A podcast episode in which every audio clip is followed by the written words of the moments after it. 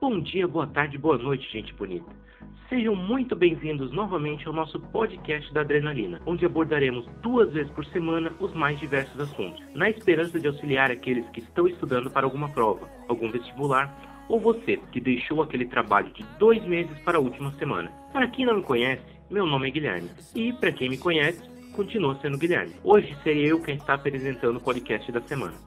Como sempre, nós iremos abordar um assunto aleatório, e o tema escolhido para este podcast foi um grande poeta, escritor, crítico de arte, tradutor e também diversas outras coisas. Falaremos sobre Ferreira Aguilar. Como nosso tempo é limitado, abordaremos apenas temas de maior importância, como um resumo de sua biografia, seus prêmios e conquistas ao longo de sua vida. E para finalizar, falaremos do poema Sujo, conhecido como sua obra mais ousada. Como sempre, não nos prenderemos a muitos detalhes, já que a nossa ideia é passar apenas as informações mais importantes fazer aquele clássico resumão.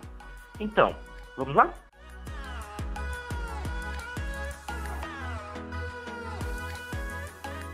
Ferreira Aguilar nasceu em São Luís do Maranhão, no dia 10 de setembro de 1930. Iniciou seus estudos em sua cidade natal. Com 13 anos, passou a se dedicar à poesia. Ingressou na Escola Técnica São Luís, onde queria aprender uma profissão. Sobre o pseudônimo, o poeta declara o seguinte: Aguilar é um dos sobrenomes de minha mãe, o nome dela é Alzira Ribeiro Goulart e Ferreira é o sobrenome da família. Eu então me chamo José Ribamar Ferreira, mas como todo mundo no Maranhão é Ribamar, eu decidi mudar meu nome. E fiz isso. Usei o Ferreira, que é de meu pai, e o Guilar, que é de minha mãe. Só que eu mudei a grafia, porque Guilar de minha mãe é o Goulart francês. É um nome inventado. Como a vida é inventada, eu inventei meu próprio nome. Com 18 anos, Ferreira Guilar desistiu da escola técnica e começou a assinar Ferreira Goulart e publicou seu primeiro livro de poesias intitulado Um Pouco Acima do Chão. Em 1951, mudou-se para Rio de Janeiro, onde atuou como revisor de textos da revista O Cruzeiro. Descobriu a poesia moderna apenas aos 19 anos, ao ler os poemas de Carlos Drummond de Andrade e Manuel Bandeira. Ficou escandalizado com esse tipo de poesia e tratou de informar-se, lendo ensaios sobre a nova poesia. Pouco depois, aderiu a ela e adotou uma atitude totalmente oposta à que tinha anteriormente, tornando-se um poeta experimental radical, que tinha como lema uma frase Gauguin. Quando eu aprender a pintar com a mão direita, passarei a pintar com a esquerda. E quando aprender a pintar com a esquerda, passarei a pintar com os pés. Ou seja, nada de fórmula. O poema teria que ser inventado a cada momento. Eu queria que a própria linguagem fosse inventada a cada poema, diria ele mais tarde.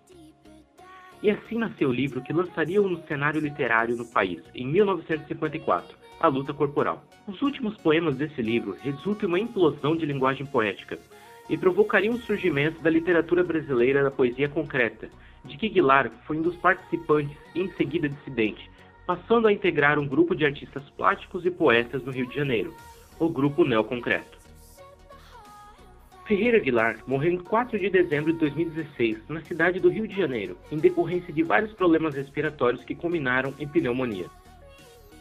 O velório do escritor foi realizado inicialmente na Biblioteca Nacional, pois este era um desejo de Aguilar.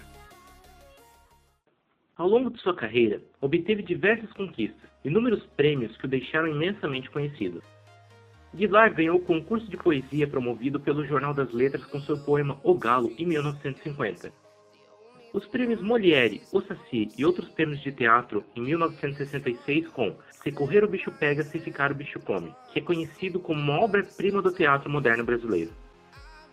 Em 2002, foi indicado por nove professores dos Estados Unidos, Brasil e Portugal para o Prêmio Nobel de Literatura.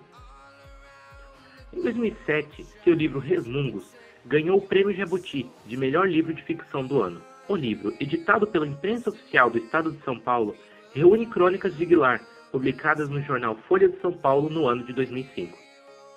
Foi considerado pela revista Época um dos 100 mais influentes do ano de 2009. Foi agraciado com o Prêmio Camões em 2010. Em 15 de outubro de 2010, foi contemplado com o título de Doutor Honoris Causa na Faculdade de Letras do UFRJ. Em Imperatriz ganhou em sua homenagem o Teatro Ferreira Aguilar. Em 1999 é inaugurada em São Luís a Avenida Ferreira Aguilar. Em 20 de outubro de 2011 ganhou o Prêmio Jabuti com o livro de poesia Em Alguma Parte Alguma, que foi considerado o livro do ano de ficção. Em 2011, a obra Poema Sujo inspirou o vídeo instalação a Muitas Noites da Noite, dirigida por Silvio Tendler. Em 2015, o poema inspirou uma série documental também denominada Há Muitas Noites na Noite, com sete episódios com 26 minutos cada, exibida na TV Brasil entre dezembro de 2015 e janeiro de 2016, também dirigida por Silvio Tendler.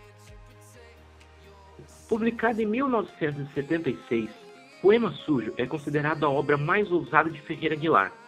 Produzido no exílio em Buenos Aires, surgiu da necessidade de, como ele mesmo afirmou, escrever um poema que fosse meu testemunho final antes que me calassem para sempre. Numa época de forte repressão política, Guilar sentia-se acossado pela ânsia de rememorar o passado e dificuldade de expressar. Em termos estilísticos, a composição é uma mescla das várias frases da lírica do poeta. Há trechos, por exemplo, rigorosos em relação à métrica e à rima, e há trechos completamente despojados de qualquer preocupação formal. Existem momentos repletos de onomatopeias e com orientações diretas ao leitor, para ser cantado com a música da Bastiana número 2 da Tocata de Vila Lobos. E existem trechos que soam puro monólogo interior, de um eu lírico despreocupado com qualquer possibilidade de ouvinte. O poema sujo conjuga uma série de possíveis poemas em um único trabalho, e é riquíssimo, justamente por contemplar essa multiplicidade de estilos e temas em apenas um lugar. Ferreira Aguilar, como vocês puderam perceber, foi uma pessoa com um número imenso de conquistas, que recebeu um reconhecimento a nível internacional. E é muito legal perceber que um brasileiro, assim como nós, criou seu nome mundo afora. É claro que ainda há muito que se falar sobre ele, mas vamos combinar né, que resumir uma vida de 86 anos em 10 minutos não é aquela tarefa mais fácil do mundo, né? Mas esperamos que com esse pouco de informação vocês possam ter despertado pelo menos um pouquinho de interesse no assunto. Então, gente, como vocês puderam perceber, nós estamos chegando ao final de mais um podcast da Adrenalina. Nesse podcast de hoje, nós gostaríamos de ter lhes apresentado diretamente o poema Sul. Mas, como ele apresenta um linguajar um tanto quanto forte, achamos que seria um problema, já que um público mais sensível poderia acabar se ofendendo. Mas, caso você queira entrar em um contato mais profundo com o poema, Sinta-se à vontade para procurá-lo na internet, não é difícil de se achar. Lembrem-se que vocês podem sempre entrar em contato conosco para nos dar seu feedback. E aí, nós ajudamos você com algum trabalho de última hora? Demos uma forcinha naquela prova? Tem alguma sugestão de próximos temas? Entre em contato conosco, estaremos sempre atentos.